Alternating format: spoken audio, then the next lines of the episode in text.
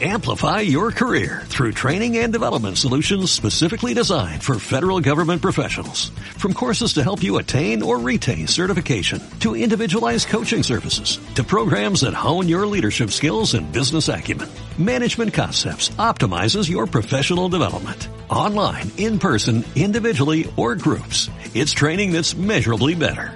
Learn more at managementconcepts.com. That's managementconcepts.com.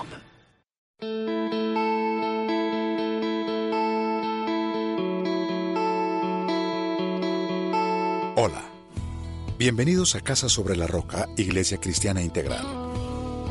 Para nosotros es un regalo y una bendición saber que vamos a pasar unos minutos para escuchar lo que Dios ha preparado para usted. Nuestro deseo es equipar a las personas en el conocimiento de Dios y su palabra, formando familias y personas integrales. Lo invitamos a que en estos minutos se disponga a recibir de Jesús su victoria. Bienvenido.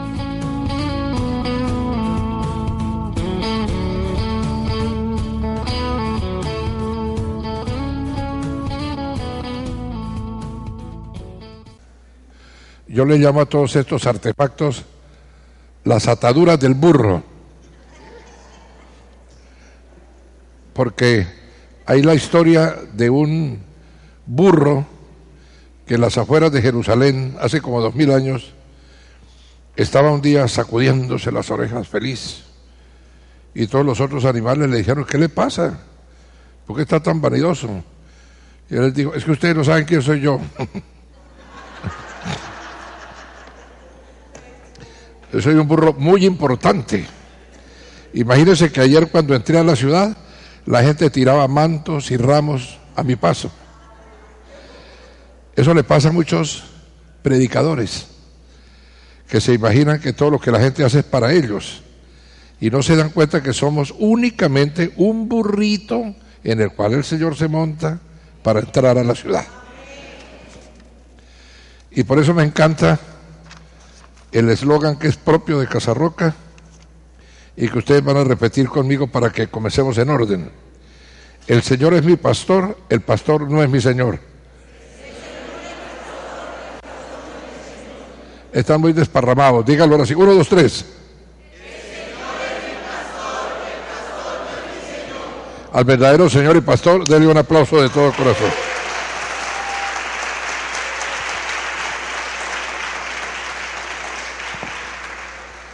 He tenido unos días tremendos. Me vine con el propósito de conocer el Quimbo. Me habían hablado mucho de ese largo puente que hicieron allí, etcétera, y por supuesto, pues se cumplió mi deseo. Pero me fusilaron a mansalva porque me hicieron ir hasta la ciudad de Tarqui a recordarle a uno toda su infancia, etcétera. Estuve triste en Tarqui. Estuve triste porque el pueblo cambió. Toda la gente raizal se salió. No quedan sino otra clase de personas que quizás no valoran lo suficiente lo que podría ser, ser la tradición del pueblo.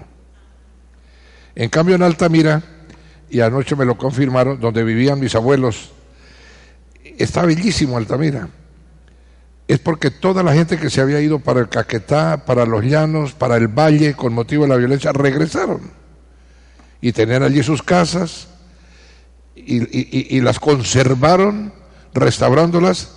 Y hay una diferencia entre los dos pueblos por esa, por esa única razón. Siempre recuerdo los cuentos que había. Tarqui era un pueblo ultra recontra conservador y Altamira un pueblo recontra ultra Y yo tenía a mis abuelos en Altamira, pero vivía con don Oliverio y doña María Antonia que me quedaron a mí en Tarqui. y siempre el cambio era tremendo, porque había, había una radicalización espantosa. Altamira es un sitio muy agradable para vivir, hasta el punto de que tenían un cuento, en Altamira no se moría nadie. Para citar un caso, mi abuelo murió de 99 años y 7 meses y medio en Altamira y que no se moría nadie. Para poder estrenar el cementerio tuvieron que tomar prestado un muerto a porque no había manera de estrenar el cementerio. Y los tolimenses sacaron un cuento maravilloso. Ríase que la cosa que viene es muy dura, es mejor que se rían ahora. que el cuento de los tolimenses, que pasaban por Altamira, dice Meterio, y estaba un viejito sentado en una acera, llorando, a moco tendido. Entonces Meterio le dijo, se acercó y le dijo, ¿y usted por qué llora, compadre? Y entonces le dijo, no fue que mi papá me pegó. ¿Y dónde está su papá? allí en la casa y se fueron a la casa del viejo en una cuja, pues acostaba ahí, ya no se podía ni mover. ¿no? Y dice, y dígame una cosa, señor, ¿y usted por qué le pegó a su hijo? Porque se puso grosero con el abuelo.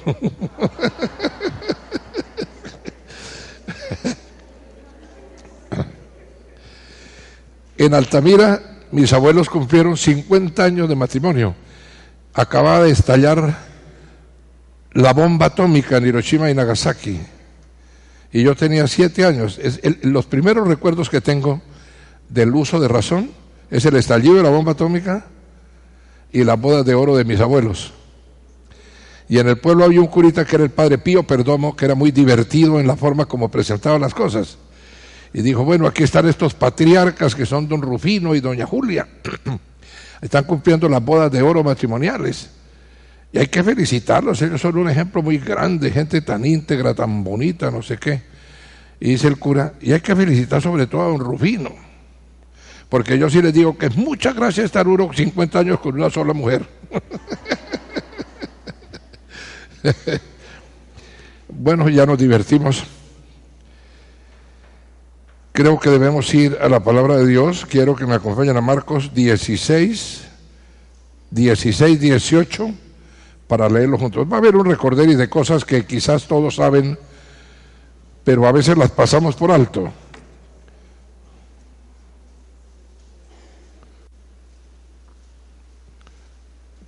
A mi favor, que Henry tenga eso. Ya viene Henry ahí.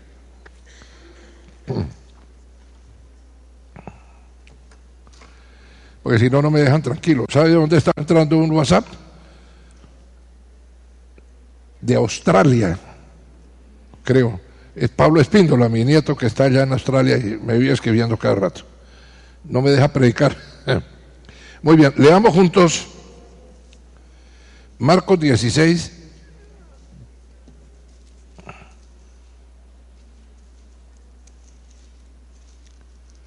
Quince, dieciocho.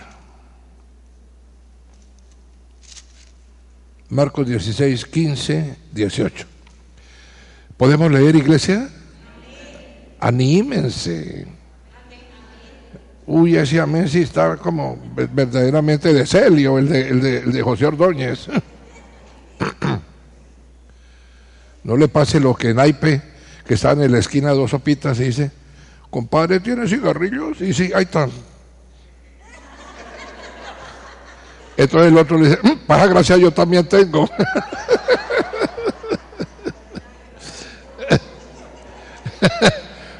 la estirada de la mano, ¿qué problema? Para gracias, yo también tengo. Y el de los compadres en Villavieja, tirados allá a la orilla del camino, con, el portacomida del almuerzo, ¿no? Y el sombrero aquí, haciendo una siestica, al sol del mediodía. Y el otro le dijo uno al otro, Compadre, ¿usted sabe que era bueno para la picadura culebra cascabel? Dice, no, ¿por qué? Dijo, porque hay bien y una.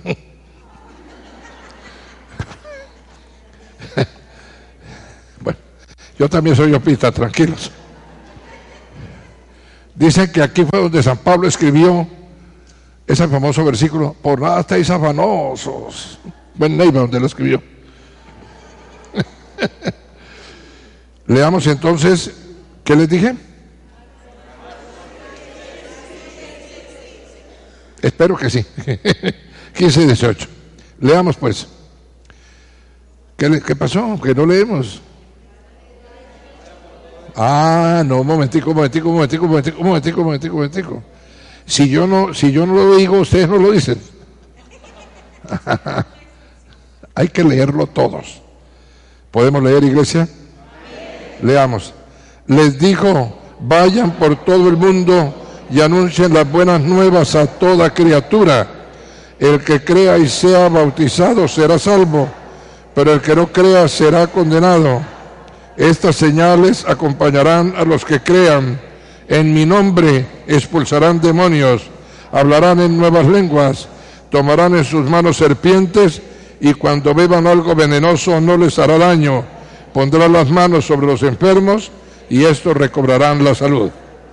Padre, gracias por tu palabra, bendice la hora como tú lo sabes hacer, con el poder del Espíritu Santo y en el nombre de Jesús y el pueblo con alegría dice, amén, y amén. Últimamente en el cristianismo nos hemos vuelto esnovistas, estamos contemporizando con las ideas de moda y por supuesto eso es altamente peligroso, porque durante dos mil años se ha demostrado que todo florece y perece, pero el cristianismo permanece. Y que no hay una cultura cristiana, sino una doctrina cristiana para todas las culturas. Y durante dos mil años ha cambiado el lenguaje sin cambiar el mensaje. Y claro, hoy sabemos que hay una serie de cosas que ponen a la gente a pensar. Igual ocurrió en la época racionalista y siempre que hay algún avance de la ciencia o de la tecnología o descubrimientos, etcétera, la gente se cuestiona. Hoy, por ejemplo, estamos olvidando algo sencillo, la existencia real de los demonios. Si usted no cree en los demonios, usted está en el lugar equivocado porque parte de la ortodoxia cristiana nos enseña, debemos creer en Dios, pero hay que creer en la existencia de las fuerzas de tinieblas que dominan un mundo espiritual y que son precisamente los culpables originales de lo que nos pasa. El primer pecador no fue un ser humano, el primer pecador fue Luzbel, el lucero de la mañana, el comandante de las huestes celestiales de adoración a Dios. Es en él donde se inaugura el pecado.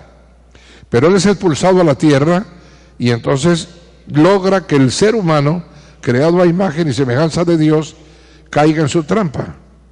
Y entonces se inaugura el pecado en la tierra. Así que el demonio desde el Edén viene haciendo su trabajo.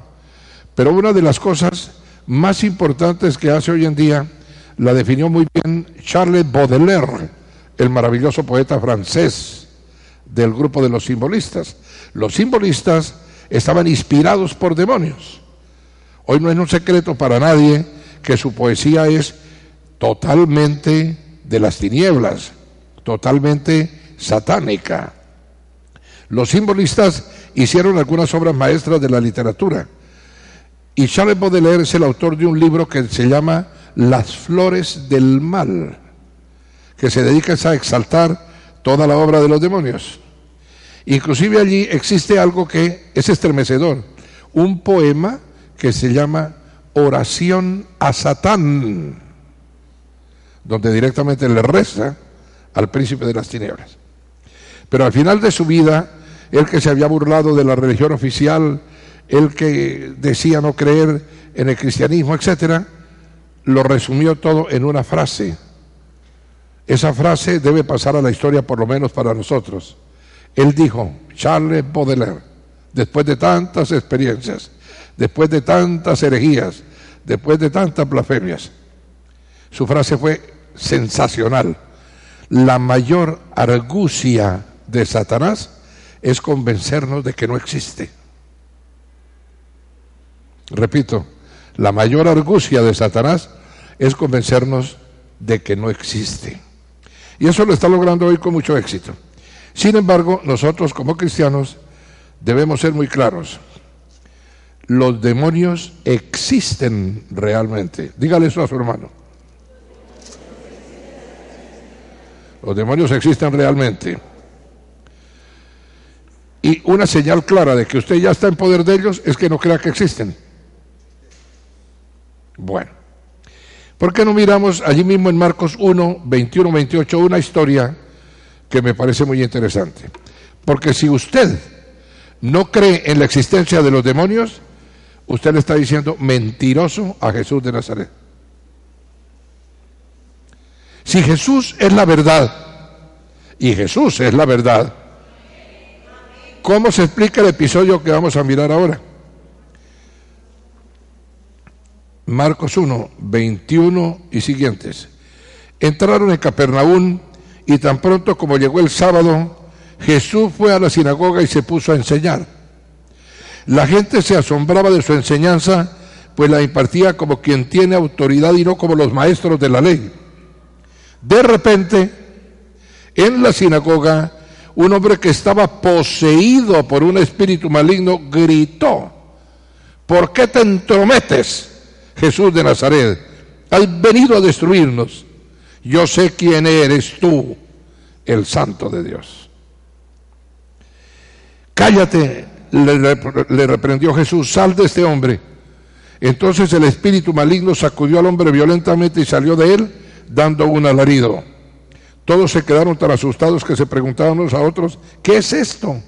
Atención, una enseñanza nueva, nueva, pues lo hace con autoridad, les da órdenes incluso a los espíritus malignos y le obedecen. Pero no existen los espíritus malignos. y entonces, ¿por qué aquí se dice que Jesús les da órdenes a los que no existen? Que Jesús está completamente chiflado. ¿A quién reprende? ¿Con quién habla? ¿A quién le da órdenes? Los demonios existen. Que no nos pase lo que en la sinagoga. Todo el mundo estaba acostumbrado a ver a este hombre que se sentaba tranquilamente en su zona de confort del templo y estaba posesionado por un demonio. Y nadie se daba cuenta. Hasta que entró Jesús. Ellos vieron llegar el carpintero, el hijo adoptivo de José, el hijo de María, que iba a la sinagoga todos los sábados, como los judíos que se respetan. Pero ese día el demonio sí supo quién era. Los que lo rodeaban, seres humanos, no se dieron cuenta quién era Jesús, pero el demonio sí. Fíjate bien, el demonio le dice, ¿por qué te entrometes? Jesús de Nazaret, has venido a destruirnos. Yo sé quién eres tú, el santo de Dios. Entonces, los demonios existen puesto que Jesús los enfrentó. Y Jesús es la verdad y Jesús no puede enfrentar una mentira. Amén, iglesia. Bueno, si creemos en Jesús, debemos creer en que esta operación se hizo contra un ser real, que es un demonio. Ahora quiero que me acompañen un momentico a Marcos 5.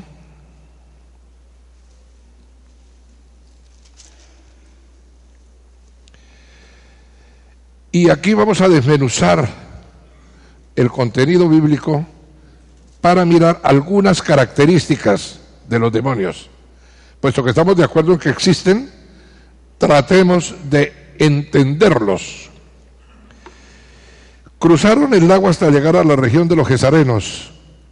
Tan pronto como desembarcó Jesús, un hombre poseído por un espíritu maligno le salió al encuentro de entre los sepulcros.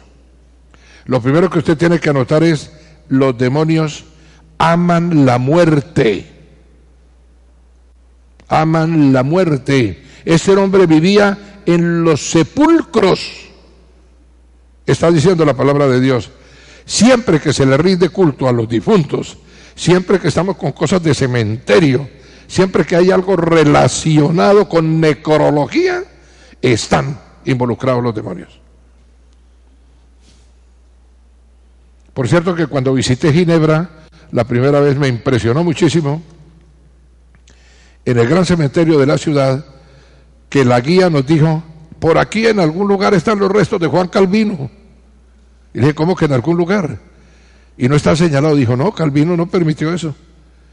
Calvino dijo, entiérrenme y que no, nadie conozca el lugar donde estoy para que nadie venga a rezarme, ni a jaculatorias, ni a tratar de ponerme flores, porque yo no estoy allí, yo estoy con el Señor directamente en el cielo.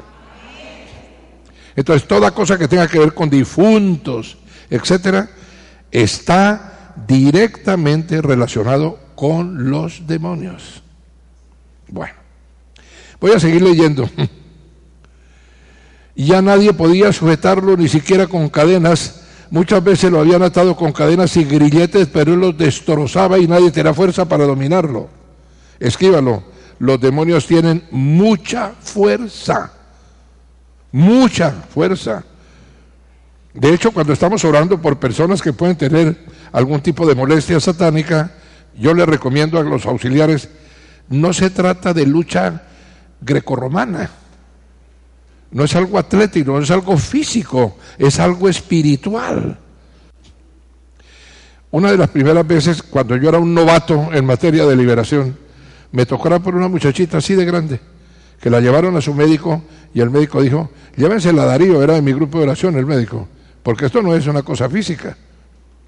La niña escupía una pasta fea, eh, maloliente, y también por el recto la expulsaba, en unas condiciones terribles. Tenía por ahí tres años. Y la llevaron a mi apartamento, yo estaba con Este Lucía, me acerco y yo digo, en el nombre de Jesucristo te ordeno que la suelte. Y la niña puso las manos así, y yo se las traté de agarrar. Me empujó con una fuerza tan violenta que yo caí al piso y me echó un chichón en la cabeza. La muchachita así de grande. Entonces, tienen mucha fuerza. Recuerde, usted no los está enfrentando con fuerza física, usted los está enfrentando con el poder del Espíritu, que es una fuerza mayor que todas las fuerzas que puedan existir. A ver, ¿qué más? Muchas veces, bueno, noche y día andaba por los sepulcros y por las colinas gritando, escríbalo, son escandalosos, son escandalosos. ¿Sabe de qué viven ellos? de que la gente les preste atención. Cuando estamos orando por alguien y la persona se pone con curiosidad a mirar, corre un peligro, porque puede sufrir lo que se conoce como transferencia, que es que salen de una persona para entrar en otra, como lo veremos más adelante. Eh, cuando comenzaba la iglesia, una noche estábamos orando por alguien que tenía una legión, una niña universitaria, compañera de nuestras hijas en la Universidad Javeriana. Y de pronto, eh, una niña de las fundadoras de la iglesia se acercó, ay, mire lo que le están haciendo, mire lo que le pasa y no sé qué. Curioseando. El demonio salió de esta y se metió a ella. Tiraba las cortinas de mi apartamento, trataba de rasgarse la cara con las, uñas, etcétera. Sufrió una transferencia. Porque la curiosidad es una forma de abrirles la puerta a los demonios. Hay que tener mucho cuidado con eso.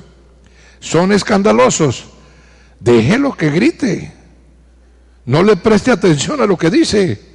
Entre otras cosas, Karl Barth, el más grande teólogo del siglo XX, dijo, hoy los demonios están dedicados a una sola cosa, lograr que los cristianos le tengan miedo. Y lo están logrando con mucho éxito. Que les tengan miedo. Yo no les tengo miedo, ellos están derrotados. Yo tengo el poder de Dios. Debo ser cauteloso frente a ellos, claro, reconocer lo que son, pero tenerles miedo ni más faltaba, porque el temor es precisamente fuerza satánica. Muy bien, vamos a seguir leyendo allí. Y golpeándose con piedras. Observe, el mismo hombre se golpeaba con piedras. Los demonios son crueles quieren que la gente sufra y hacen sufrir a la gente. Es una de las condiciones claras que tienen. Son crueles. Entonces estaba golpeándose de piedra. Cuando vio a Jesús desde lejos, corrió y se postró delante de él. Anótelo, los demonios creen en Dios. ¿No me lo cree? Vaya la epístola de Santiago. Santiago dice, ¿tú crees que Dios es uno? Bien haces. También los demonios creen y tiemblan. Ellos creen que Dios existe porque ellos conocieron a Dios, estuvieron en su presencia antes de la caída. Entonces, creen en Dios. Es por eso tan peligroso cuando son novatos o gente sin conocimiento o gente sin discernimiento espiritual los que se ponen a orar por las personas. Porque como los demonios creen en Dios, dicen cosas correctas para engañar a las personas. No sé si recuerdan que una vez el apóstol San Pablo iba por una calle, precisamente en Filipos, eh, acompañado de Timoteo, de Silvano, de Lucas, y de pronto una mujer que tenía un espíritu de adivinación lo seguía. Estos son siervos de Dios, tienen que oírlos, les enseñan el camino de la salvación. Vea, mamola, como decía Gaitán, el camino de la salvación sí lo enseñaban ellos. Esta bruja estaba utilizando un lenguaje que los cristianos aceptarían para engañarlos y después hacerlos caer en su trampa. Esa vieja aquí la habrían llamado al Casarroca para que fuera profeta oficial, creo. No, San Pablo dijo, mm, esta vieja no me gusta. Y dice que lo hizo varios días, hasta que el apóstol se volvió y le dijo al Espíritu, en el nombre de Jesucristo, sal de ella. Y la abandonó en esa misma hora. Entonces hay que tener mucho cuidado porque ellos creen en Dios. Y como creen en Dios dicen cosas correctas de las Sagradas Escrituras. ¿Qué más pasó? ¿Por qué te entrometes, Jesús, Hijo del Dios Altísimo? Gritó con fuerza. Anota, tienen conocimiento. Tienen conocimiento. Algunas personas cuando viene el espíritu de adivinación a través de cualquier persona que lo haya obtenido, se dejan engañar. Porque dice, oiga, ¿usted se acuerda que en el año 1945 a las 5 de la tarde tal día le pasó tal cosa? Ah, no, eso tiene que ser Dios. No, Señor, los demonios tienen conocimiento. No tienen un conocimiento infinito como Dios, pero como ven actuar a las personas, se informan correctamente de qué es lo que le pasa a la persona para poderle engañar. Hay que tener cuidado, porque tienen conocimiento. ¿Qué más pasa? Te ruego por Dios que no me atormentes. Mira el pedido que le hace Jesús, que no me atormentes. Anótelo, los demonios sufren. Sufren. Es por eso que buscan una persona, ¿no es cierto?, que comparta su sufrimiento, un refugio para su sufrimiento, porque ellos realmente sufren. Jesús, no me atormentes. Bueno, sigamos mirando las características. Es que le había dicho, sal de este hombre espíritu maligno. ¿Cómo te llamas? Le preguntó Jesús. Me llamo Legión porque somos muchos. Anótalo, son innumerables. Algunas personas le preguntan a uno, bueno, ¿y cuántos son los demonios? Se lo voy a decir fácil, porque el apóstol Juan hace la ecuación en Apocalipsis.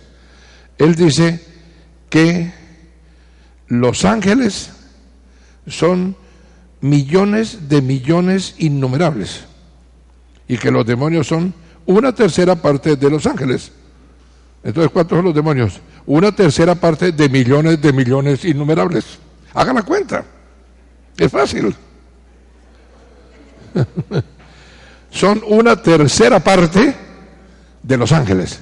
Porque los demonios son ángeles. Solo que son ángeles caídos. Los otros son los ángeles del Señor. Bueno, entonces son innumerables. Una cosa que es muy importante y que viene ahora y con insistencia le suplicaba a Jesús que no los expulsara de aquella región, de aquella región. Los demonios son territoriales. Repito, territoriales. No sé si usted ha escuchado decir cómo se ubican las fuerzas de tinieblas en algunos lugares. Por ejemplo, en los Estados Unidos se sabe que San Francisco, California, está dominado por una potestad de las tinieblas que se llama homosexualismo. En San Francisco, California. Si usted mira la ciudad de Nueva York, especialmente la zona de Manhattan, Wall Street, todo eso, ¿no? El espíritu que domina eso es un espíritu de avaricia. Y usted puede mirar en ciudades que conozca cuál es el patrono, hablando en términos de la religión católica, y ver las características de la gente que vive en esa ciudad y se da cuenta qué potestad es la que está encargada de gobernar allí. Tienen una organización política, principados, potestades y gobernadores de tinieblas. Y finalmente las huestes de maldad. Los principados son el gabinete ministerial de Satanás. Las potestades son como los gobernadores de los departamentos o de los estados. Y las huestes son los que hacen el trabajo menudo. Bueno, entonces son territoriales. Es por eso que a veces tenemos que recorrer lugares específicos con oraciones específicas para que los demonios que están allí huyan y dejen el espacio libre. Una cosa muy importante, toman decisiones. Mire lo que ahí está. Como en la colina estaba paseando una manada de muchos cerdos, los demonios le rogaron a Jesús, mándanos a los cerdos para entrar en ellos. Ellos pueden tomar decisiones. Y de hecho las toman. Luego viene, mire cuántos, cuántos los cerdos, dos mil. Jesús les da permiso y entonces ellos entraron en los cerdos y la manada se precipitó al lago por un despeñadero y allí se ahogó. Se posesionan de personas y de animales. Es por eso que está recomendado en la Sagrada Escritura orar por las mascotas, orar por nuestros animales. En las bendiciones que da Deuteronomio para los hijos de Dios dice, bendeciré las manadas de tus animales. Es una costumbre muy buena, porque generalmente hacen unas cosas que son terribles. Mire, cuando comenzaba Casarroca eh, en Bogotá, una noche estábamos haciendo, eh, un día estábamos haciendo una reunión de oración para liberación en mi casa. Margarita y Julio Páez, que siguen siendo líderes de la iglesia, habían invitado unos amigos de ellos. Y cuando pasaron para orar, el Espíritu Santo me puso muy fuerte en mi corazón orar por ese Señor y decirle, tú ibas a morir y acabo de cambiar tu vida por otra. Yo se lo dije, porque el Señor me puso a decirlo. Entonces, terminamos esa reunión de oración, ellos se fueron como a las siete y media de la noche, llegaron a su casa y el perro estaba muerto. Me llamaron Margarita y Julio para que fuéramos a ver qué había pasado. La autopsia del animal dijo murió a las 7. A las 7 estaba llorando por él, diciendo, acabo de cambiar tu vida por otra, decía el Señor. El hombre le habían diagnosticado un cáncer terminal. El lunes siguiente fue al médico y estaba sano. Acabo de cambiar tu vida por otra. Se posesionan en personas y en animales. Muy bien. Ya dicho esto, entonces lo que debemos mirar es cómo combatirlos. Y esto es muy rápido y muy sencillo porque ustedes lo han visto en Vida Nueva y porque lo vimos repitiendo.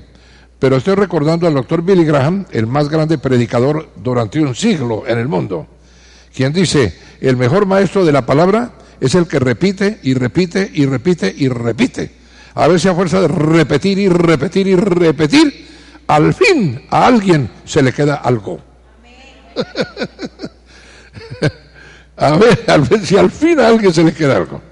Entonces, por supuesto, la primera arma es la palabra de Dios. Sobra decir que los demonios deben ser combatidos primordialmente con la palabra de Dios. Cuando usted mira la tentación de Jesús, siempre que el demonio le dice algo, el Señor le dice, no porque escrito está. Y vuelve Satanás, no porque escrito está. Y cuando le dice al final, es que escrito está, tenga cuidado porque Satanás conoce la Biblia mejor que usted. Repito, Satanás conoce la Biblia mejor que usted y la va a citar. Inclusive hay formas de adivinación que reciben el nombre de bibliomancia, porque son adivinación por medio de las escrituras. Pero son adivinación, no son profecía. Un método adivinatorio que se basa en la Biblia. Qué cosa tan terrible. Y Satanás viene y te dice a ti, escrito está. Y tú lo ves. Tienes razón, Satanás, escrito está. ¿Sabe cómo debe usted reaccionar? Como Jesús. Si le dijo Jesús, no, porque escrito está también. ¿Lo vio? Está en Lucas. También. Satanás trabaja con el tampoco. Usted tiene que trabajar con el también. Porque un texto fuera de contexto es un pretexto. Tiene que mirar toda la palabra de Dios. Satanás la recorta para engañarlo. Mire bien todo el contexto de esa palabra, porque de lo contrario será engañado por Satanás. Por cierto que hay una anécdota muy curiosa de un muchacho que cuando comenzábamos en la iglesia estaba muy triste un Timoteo porque la novia lo había abandonado y decidió hacer un ayuno el Timoteo. Esto hace ya casi 30 años. Dijo, Señor, al final voy a ir al ayuno de la iglesia, allí, allí venzo mi ayuno personal, lo termino y tú me vas a hablar en tu palabra. Entonces el muchacho, era el cuento que le tenían los Timoteos, ¿no? Entonces él dijo, Señor, yo voy a cerrar los ojos, corro unas hojas de la Biblia y pongo el dedo. Allí donde diga es lo que tú me vas a decir. La gente que busca la palabra de Dios al azar. Y el muchacho lo hizo. Y cuando señaló, ¿sabes qué decía allí? Entonces Judas fue y se ahorcó.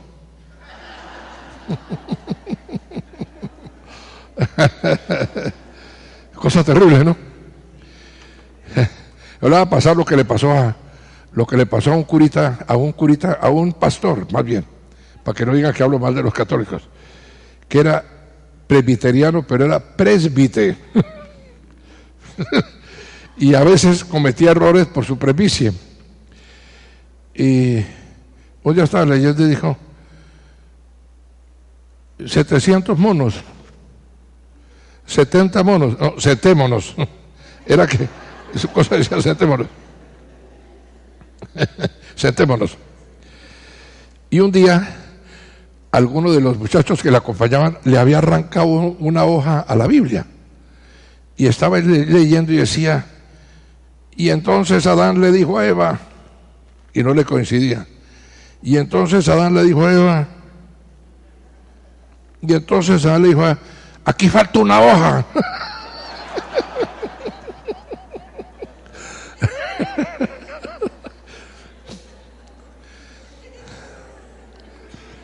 Y otro día que estaba, nos estamos divirtiendo porque la cosa va a estar fuerte.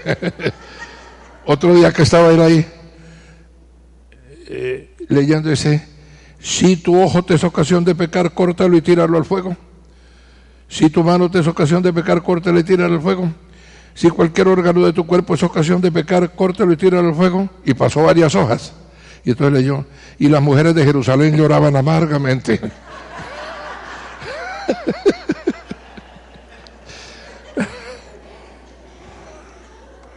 Bueno, perdón. Sé que algún fariseo está diciendo, eso no, es, eso no es correcto. Si va a predicar, predique, no haga chistes. Dios no es un viejo cascarrabias. Dios tiene buen humor. El buen humor es parte del fruto del Espíritu Santo. Porque San Pablo dice, amor, alegría y paz. Alegría y paz. Cuando los puritanos descubrieron que la risa es un remedio infalible, tenían razón. Ahora recientemente neurólogos han descubierto, cuando usted se ríe, mata bacterias.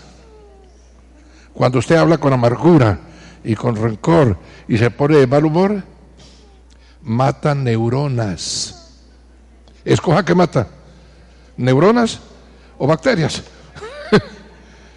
Ahí le dejo la inquietud. Muy bien. Entonces, la palabra de Dios, primer arma. Segundo, el nombre de Jesús. Ahí lo leímos en, Marcos. En mi nombre echarán fuera demonios. En mi nombre. No se puede utilizar ningún otro nombre.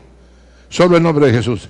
En una experiencia que tuve de liberación hace muchísimos años, una mujer tenía una legión y fue una cosa, pero larga, larga, larga, tremenda, con amenazas de muerte contra mí con intentos de suicidio de la misma persona mientras orábamos.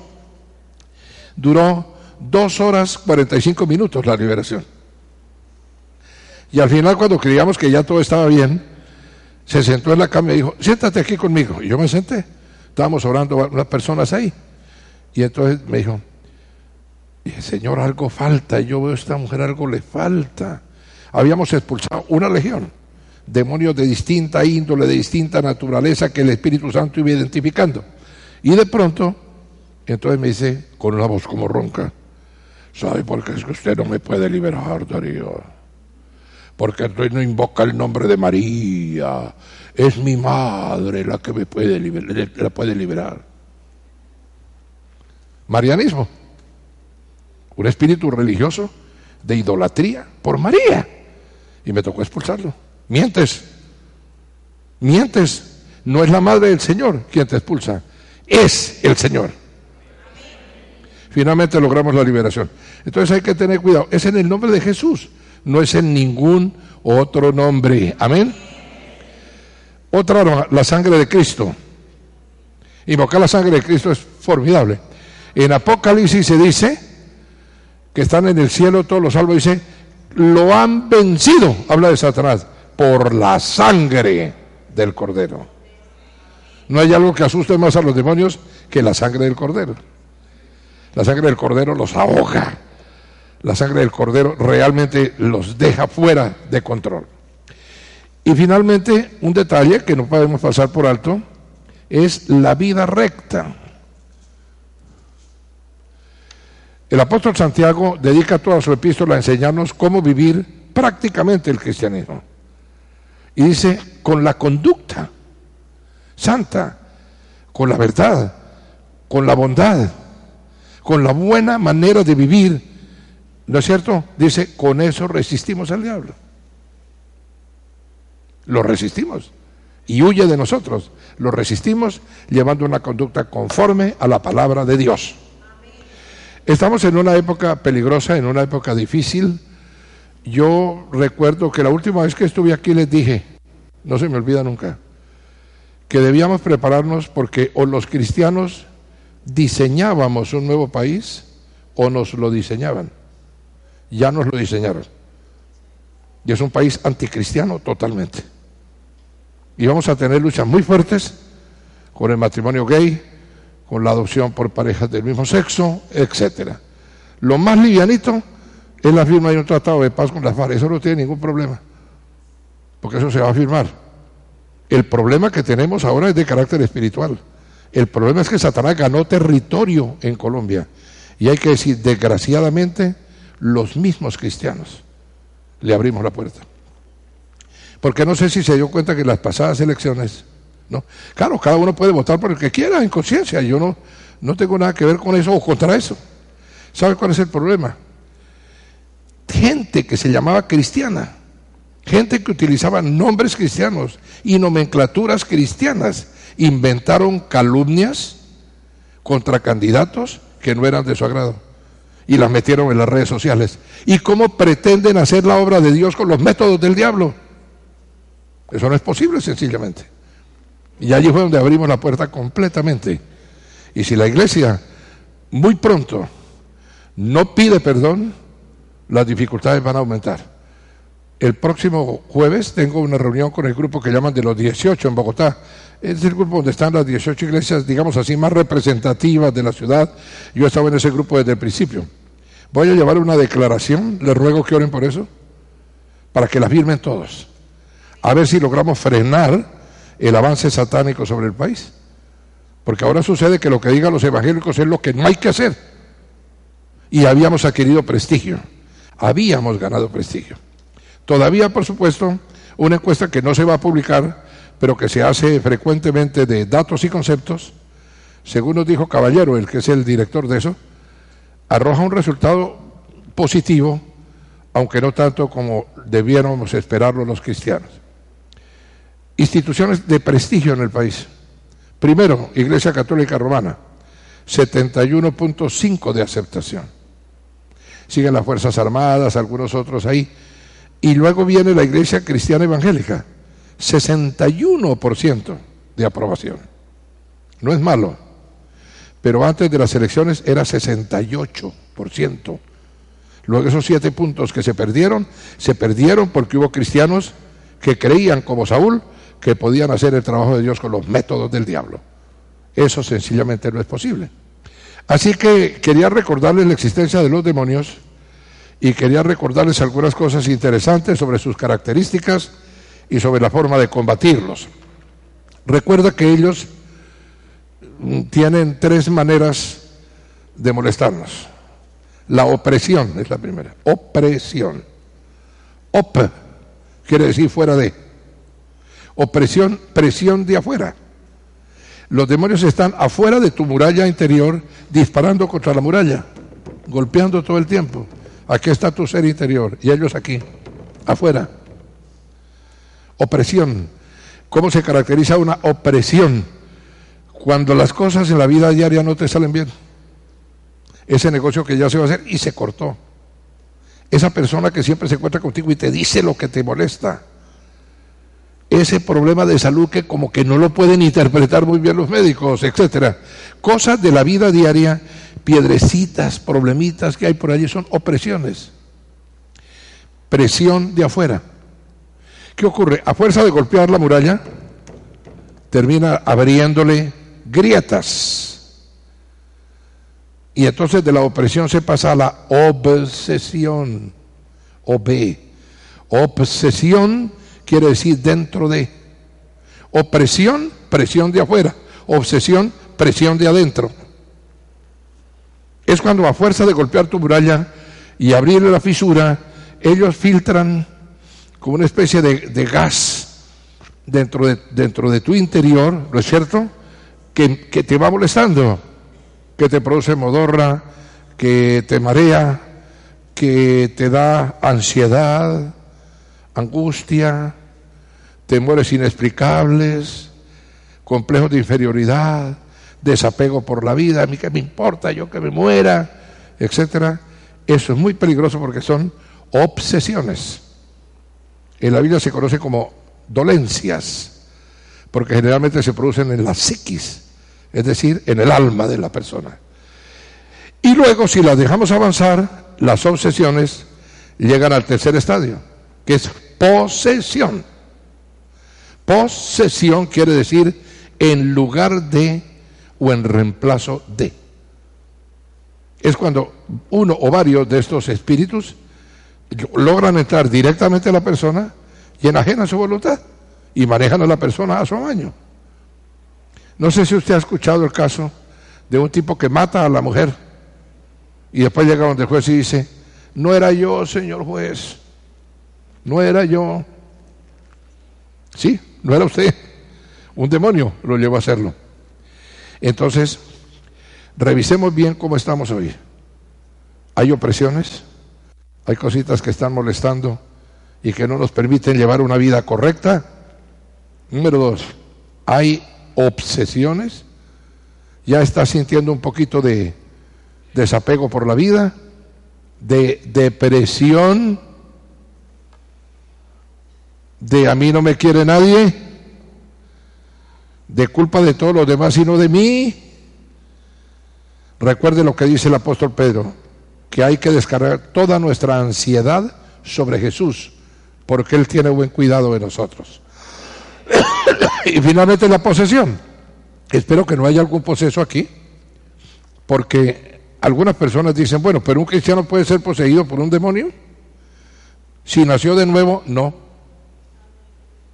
No es posible. El Espíritu Santo no comparte su templo con un demonio. El problema es los que a duras penas son simpatizantes. No son cristianos, sino cristianoides o cristinos o crisistianos, que llegan es por la crisis, ¿no? Hay que nacer de, nacer de nuevo para que quedemos blindados en nuestro mundo interior. Habrá opresiones, Puede haber obsesiones, pero no habrá posesiones. Pero si hemos estado descuidados en ese aspecto, si todavía en nuestra vida no estamos claros respecto al nuevo nacimiento, es posible que un demonio esté tomando el control de nuestra vida. Y lo que quiero que hagamos ahora es una breve oración y después Vamos a orar por las personas que así lo necesiten directamente. El hecho de que alguien pase a frente no quiere decir que es un endemoniado, ¿no? Para que quede claro. Porque de pronto dice, uy, ahora pasó de ser que tiene una legión. No, no, vamos a orar por las personas. Si hay algún demonio molestando, lo expulsaremos. Pero atención, el hecho de que una persona no caiga bajo el poder del Espíritu no significa que la persona sigue con un demonio adentro. Es normal que caigan por el poder del Espíritu, pero puede suceder que no caigan. ¿No es cierto? No es una norma rígida, no se cayó, luego se sigue con 45 mil demonios. no. Es normal que caigan. Y es bueno caer porque significa que el Espíritu Santo como que sopló con tal fuerza que, que pudimos caer. Pero bueno, en fin. Quería entonces recordarles eso. Los demonios existen. Son seres más reales que los que lo rodean a usted físicamente. Pero recuerde que el apóstol San Pablo dice que nuestra lucha no es con seres humanos, sino con las huestes de maldad. A veces cometemos el error, mire, los demonios son titiriteros, marioneteros, que desde arriba tienen las cuerdas para manejar a las personas. Y nosotros peleamos con el títere que está al frente y no con el titiritero. Hay que enfrentar al titiritero, porque entonces se corta la cuerda y el títere queda libre. Pero si pasamos a patear el títere, el titiritero se muere de la risa, porque él sigue manejando la manipulación de las cuerdas, para que la marioneta siga causándonos el daño que él quiere que nos cause. Bien, coloquémonos de pie. Un momento. Vengan los pastores. Quiero que los auxiliares siempre de estos casos estén pendientes ahora. Levantemos nuestras manos al Señor. Cerremos nuestros ojos un momento. Y vamos a decir así. Todos, por favor. Amado Padre Celestial Gracias por el don de la vida, por la sangre de tu Hijo, por el poder de tu Espíritu. Gracias por tu palabra que nos ha recordado en forma sencilla, fácil de entender, la realidad espiritual. Nosotros declaramos que Satanás está vencido, está bajo nuestros pies, porque la cruz del Calvario, Jesucristo de Nazaret, aplastó la cabeza inmunda de la serpiente. Tomamos control con autoridad espiritual sobre todo demonio que en este lugar quiera controlar nuestros pensamientos, nuestros sentimientos, nuestras voluntades, nuestra salud, nuestras finanzas, nuestra familia, nuestros negocios. En el nombre de Jesucristo nos declaramos libres, completamente libres de todo espíritu, de confusión, de duda y de temor. Enfrentamos espíritus de ruina, de bancarrota, demonios económicos. Te atamos, Satanás, espíritu de bancarrota. Y te ordenamos soltar ahora mismo nuestra herencia que nos pertenece como hijos de Dios. El dinero no es tuyo, el dinero es de Dios.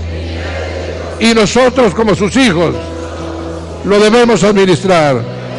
En el nombre de Jesucristo, eliminamos toda contienda, todo espíritu inmundo de crítica, de incomprensión, ataques personales, calumnias, injurias, todo lo que divida.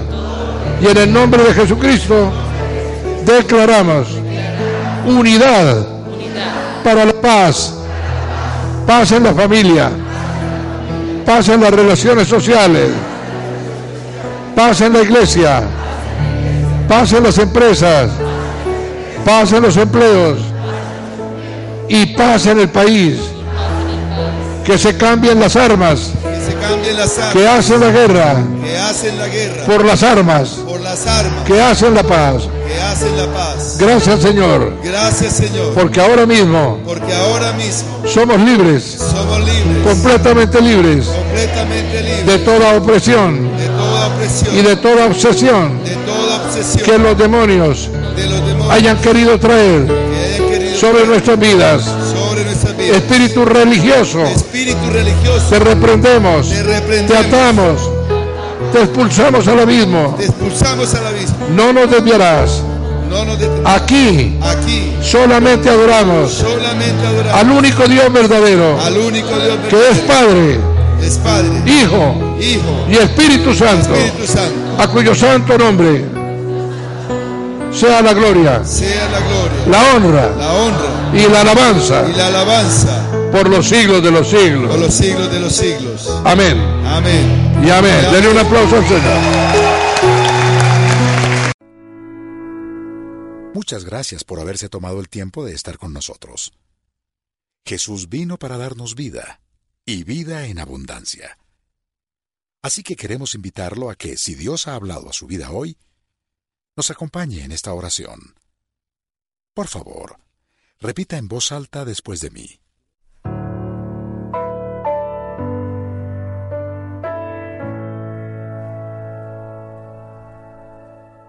Amado Jesús, te doy gracias. Reconozco que soy pecador, pero también reconozco que tú, Jesús, eres Dios. Te abro la puerta de mi corazón. Haz de mí la persona que tú quieres que yo sea. Te recibo ahora mismo como mi Señor y mi Salvador. En Cristo Jesús. Amén.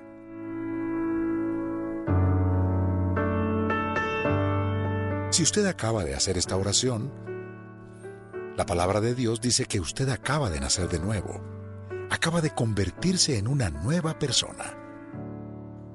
Lo queremos invitar a que haga parte de nuestra iglesia. Conéctese con nosotros, estamos para servirle.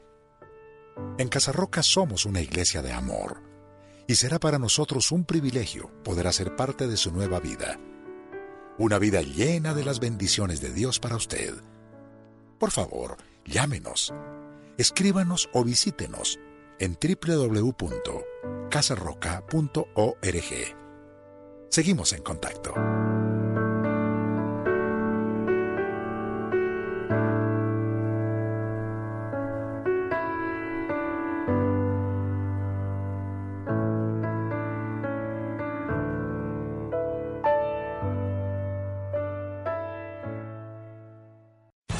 Amplify your career through training and development solutions specifically designed for federal government professionals. From courses to help you attain or retain certification, to individualized coaching services, to programs that hone your leadership skills and business acumen, Management Concepts optimizes your professional development. Online, in person, individually, or groups, it's training that's measurably better. Learn more at managementconcepts.com. That's managementconcepts.com.